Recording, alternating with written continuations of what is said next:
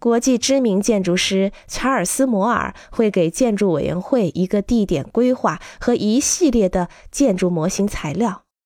比如彩色纸、透明胶带纸、玻璃纸、金属丝、糖果做的救生设备、水果环、来自建筑地的岩石和植物，并且要求他们制作一个他们想象中的建筑物模型。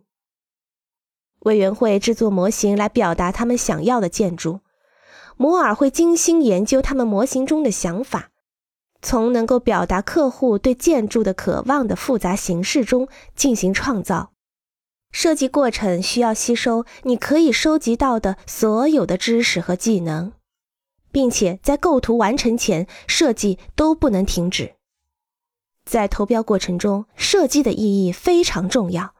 因为你决定了哪些建筑该删除，哪些部分该加入。并且，当每个细节被构建的时候，设计要贯穿整个建筑过程。